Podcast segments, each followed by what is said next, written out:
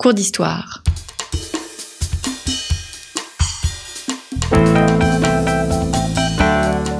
Une émission de la rédaction de Storia Voce.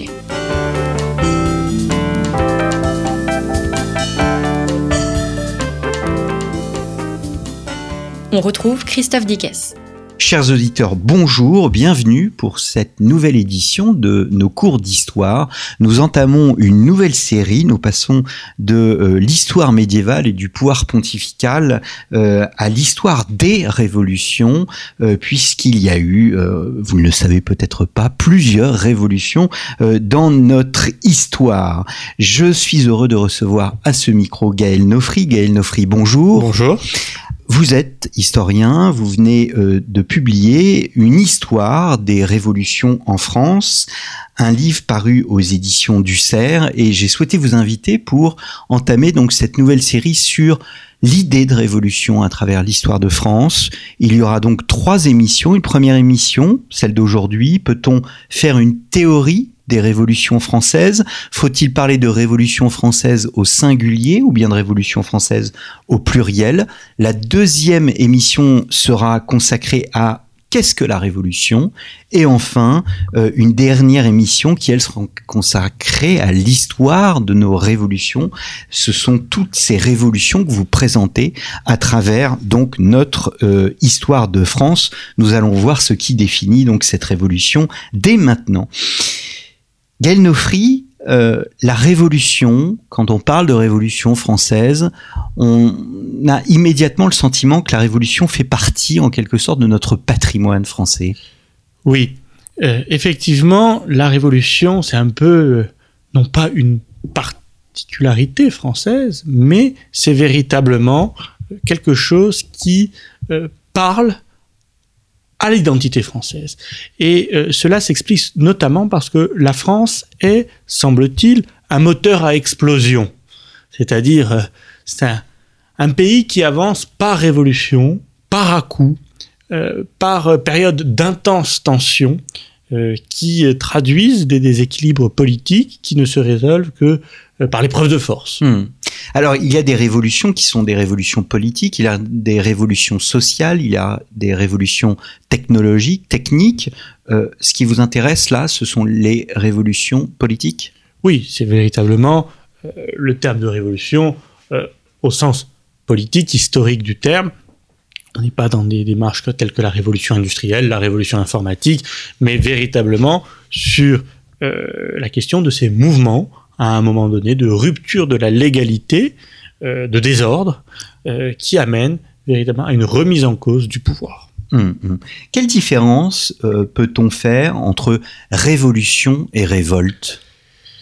Eh bien, dans les deux cas, c'est l'explosion d'un mouvement populaire qui se traduit par la violence. La grande différence entre révolte et révolution, au moins sur le plan théorique, c'est que la révolte euh, porte en elle des volontés de changement de politique sur tel ou tel point, politique fiscale, politique euh, vis-à-vis euh, de telle ou telle catégorie sociale, de telle ou telle profession.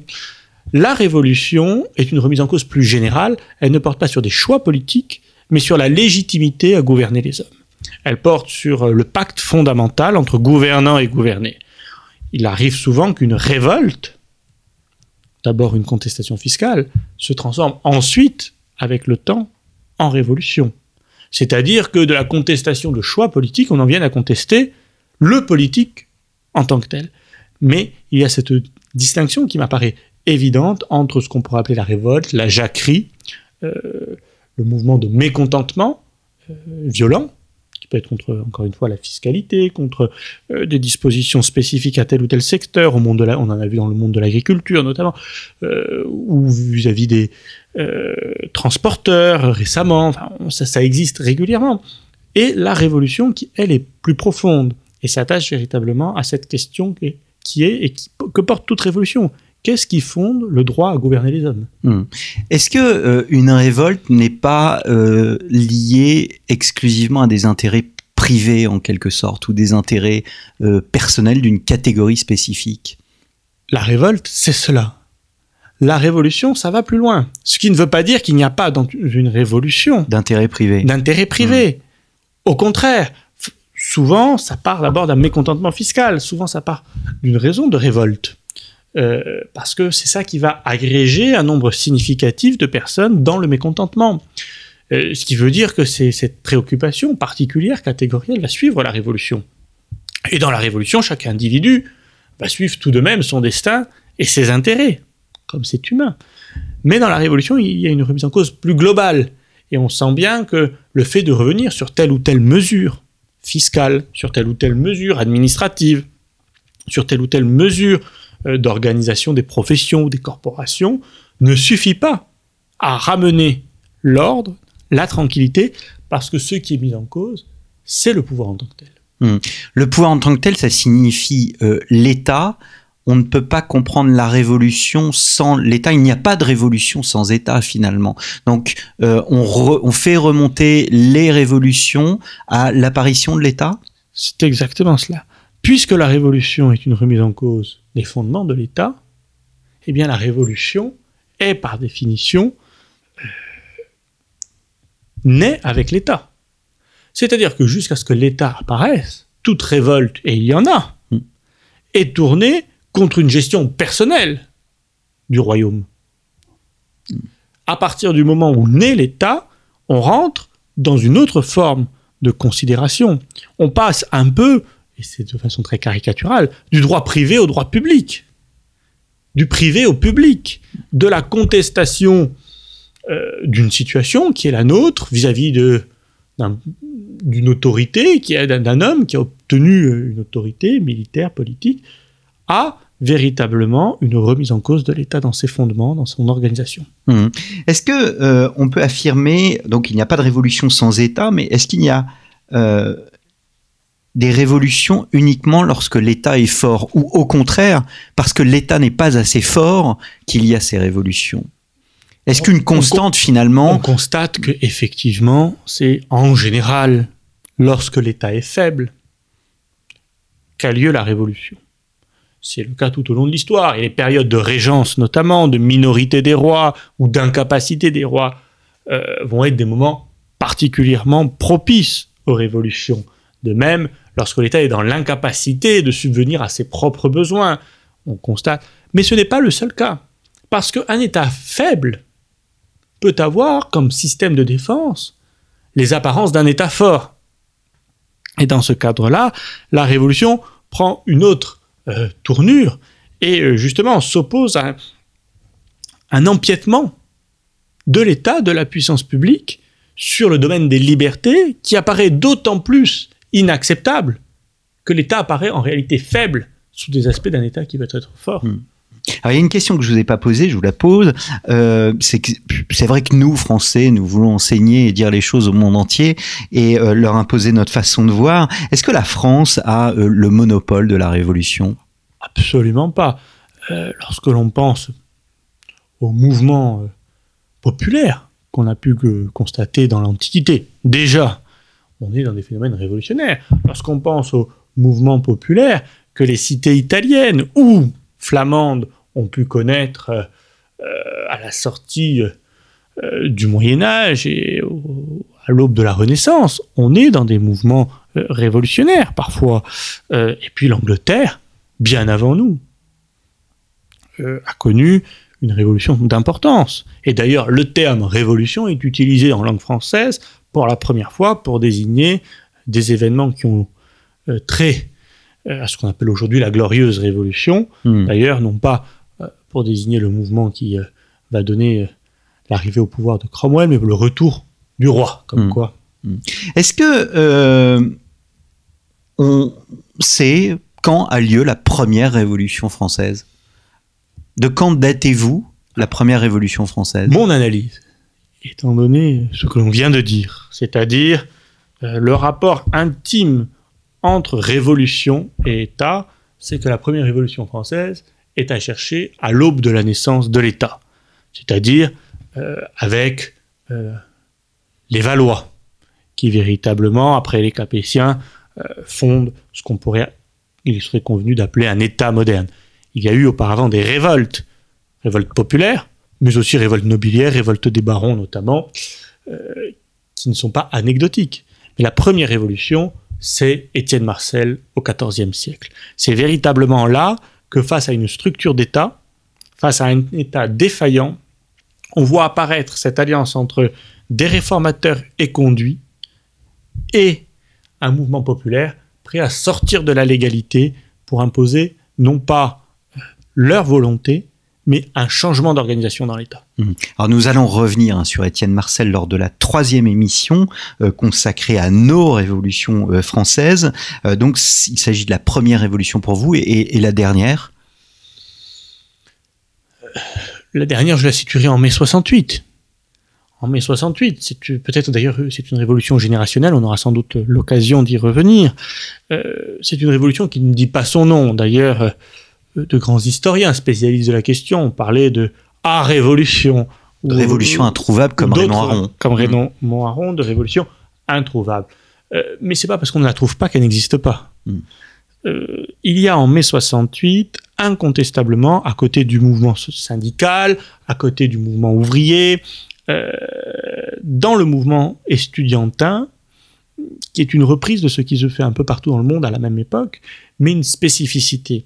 Spécificité née de la Ve République, née du général de Gaulle, née du rapport au général de Gaulle, et née du fait que cette génération présente des spécificités qui rentrent en contradiction profonde avec l'organisation politique de la société et avec les buts que recherche cette organisation politique. C'est ça qui font véritablement ce, cette espèce de révolution générationnelle, de rupture de pacte, dira le général de Gaulle, qui euh, sans doute, si elle a échoué à conquérir un pouvoir qu'elle n'a jamais cherché véritablement à conquérir, parce que c'est ça la particularité de mai 68, c'est la révolution qui ne cherche pas à conquérir le pouvoir, eh bien finalement elle s'en est emparée du pouvoir au fil des générations, et c'est ce qui fait que probablement aujourd'hui nous vivons la fin de cette euh, révolution 50 ans après de mai 68. Hum, alors les auditeurs euh, m'en voudraient de ne pas vous poser la question, mais nous vivons, euh, l'heure où nous enregistrons l'émission, euh, l'acte 10 des Gilets jaunes est derrière nous. les Gilets jaunes, d'après votre orientation, on est plus dans un dans la révolte, dans la définition d'une révolte. Or, on a l'impression, euh, malgré tout, à travers le grand débat, on ne sait pas ce qui va en sortir, mais euh, qu'on est aussi dans une volonté de réforme institutionnelle. Oui, les Gilets sont partis d'un problème fiscal, de révolte. C'est une révolte face à l'impôt. Mais effectivement, cette révolte a cristallisé autour d'elle des questions qui sont latentes depuis longtemps. Et on voit très bien, dans l'incapacité de réformes successives euh, de la société et de se poser un certain nombre de questions. Euh, ça pose la question effectivement de la représentativité de l'Assemblée nationale, ça pose la question d'une présidence de la République euh, qui est légale et légitime, mais en même temps qui est élue avec de moins en moins de voix, surtout si on rapporte au premier tour. toutes ces grandes questions démocratiques qui depuis 20 ans minent la société, et puis la question de la dépense publique, la question de la place de l'individu et de la place du collectif dans notre société, euh, ce sont des questions qui étaient en suspens et qui se réveillent aujourd'hui. Nous ne sommes pas, euh, pour le moment en tout cas, dans un climat révolutionnaire, mais effectivement, un certain nombre de demandes euh, de grande ampleur réformatrices qui s'agrègent à la question fiscale initiale font penser à un mouvement qui pourrait aller vers ce genre de choses si les choses ne rentraient pas d'elles-mêmes dans l'ordre, ou en tout cas si le gouvernement ne faisait pas la preuve de sa capacité à réformer. Mmh, mmh. C'est ça le fond euh, de toutes les révoltes, c'est l'incapacité du gouvernement à se réformer de lui-même et la preuve de cette incapacité donnée par l'action du gouvernement. Est-ce que la révolution exige un transfert de souveraineté? En tout cas, elle l'espère. Toute révolution exige un transfert de souveraineté. Il n'y a pas d'exemple euh, de révolution qui n'exige pas de transfert de souveraineté. C'est moins visible avant 1789. Et même 1791 ou 12, pourrait-on dire. C'est-à-dire que jusque-là, le transfert, comme il n'y a pas de remise en cause fondamentale de la monarchie, on pourrait penser que ce transfert de souveraineté est secondaire. Mais lorsqu'on voit les réclamations, que ce soit du temps d'Étienne Marcel, de Caboche, de La Fronde, plus encore peut-être au moment des guerres de religion, qui sont une véritable révolution qui ne dit pas son nom, quand on voit la nature des réclamations, de l'encadrement du pouvoir, euh, il y a véritablement une question de transfert de souveraineté. Lorsque, sous la fronde, euh, les euh, parlements, le Parlement de Paris s'érige en cour souveraine et prétend assister le roi dans, euh, son, devoir, de, dans ses devoirs de souverain, ou lorsque les, dans la fronde des princes, les grands du royaume pensent que le roi doit décider, entouré des grands royaume, c'est-à-dire de ceux qui ont reçu de par leur naissance vocation et mandat à assister le souverain dans la prise de décision, c'est véritablement la question de la souveraineté qui est posée. Hmm. Il y a quelque chose de très intéressant dans votre livre, c'est le lien que vous créez entre réforme et révolution. La réforme étant précédent en quelque sorte la révolution, alors que on aurait tendance à se dire mais comme il y a eu réforme, on souhaite éviter une révolution. Oui, mais c'est l'échec de la réforme qui donne cette révolution. L'échec, non pas de la mise en place d'une réforme, mais de la capacité de la réforme à satisfaire, à prendre en compte les intérêts sociaux. Mais effectivement, toute révolution est précédée d'aspiration à la réforme. C'est le cas euh, sous Étienne Marcel, c'est le cas sous Caboche. euh, Louis XVI. euh, c'est le cas. alors, et évidemment, c'est le cas sous Louis XVI. Aucun siècle n'a été dans ses aspirations et dans ses promesses autant réformateur que le XVIIIe siècle. Euh, les écoles euh, euh, excusez-moi, les écoles carolingiennes, les écoles de la Polysynodie, toutes ces écoles de penseurs, de, les physiocrates, toutes, ces grandes réflexions sur l'organisation du pouvoir, euh, c'est du XVIIIe siècle. Et c'est comment répondre à la crise que l'on sent dans notre société et qui, parce que aucune des tentatives de réforme n'a abouti, Mm. va éclater en 1780. D'ailleurs, euh, comment le 14 juillet éclate C'est l'annonce du renvoi de Necker. Et pourquoi c'est l'annonce du renvoi de Necker? Parce que Necker, à tort ou à raison d'ailleurs, peu importe, mais est paru, est apparu comme quelqu'un capable de porter à un moment donné des réformes par le diagnostic qu'il avait dressé euh, des finances du royaume. Hmm. Et c'est son renvoi qui renvoie à l'idée que toute réforme est impossible. Vous l'avez dit d'emblée, euh, vous avez utilisé le mot violence. Violence et révolution sont indissociables. Est-ce qu'il y a des exemples de révolutions sans violence? Euh, Bon, à l'étranger, on pense tout de suite aux révolutions de velours qui portent bien leur nom, Euh, mais généralement, on va dire dans la plupart des cas, euh, les choses se font dans, dans la violence. Il y a des révolutions moins violentes que d'autres. Euh, toutes les révolutions ne sont pas euh, comme la décennie 1789-1799, euh, mar- marquée sous le sceau de la guillotine et de la terreur. Euh, mais par définition, toute révolution, à un moment, exige de sortir de la légalité. Toute révolution exige de sortir de la légalité, sinon c'est pas une révolte, c'est une réforme. Si vous restez dans les cadres légaux, vous êtes dans la réforme. Si vous sortez des cadres légaux, vous êtes dans la révolution, ce qui ne veut pas dire que toute révolution, ça dépend après de la capacité du pouvoir et de la volonté aussi du pouvoir de se défendre. L'exemple le plus flagrant euh, est euh, la chute du Second Empire en 1870.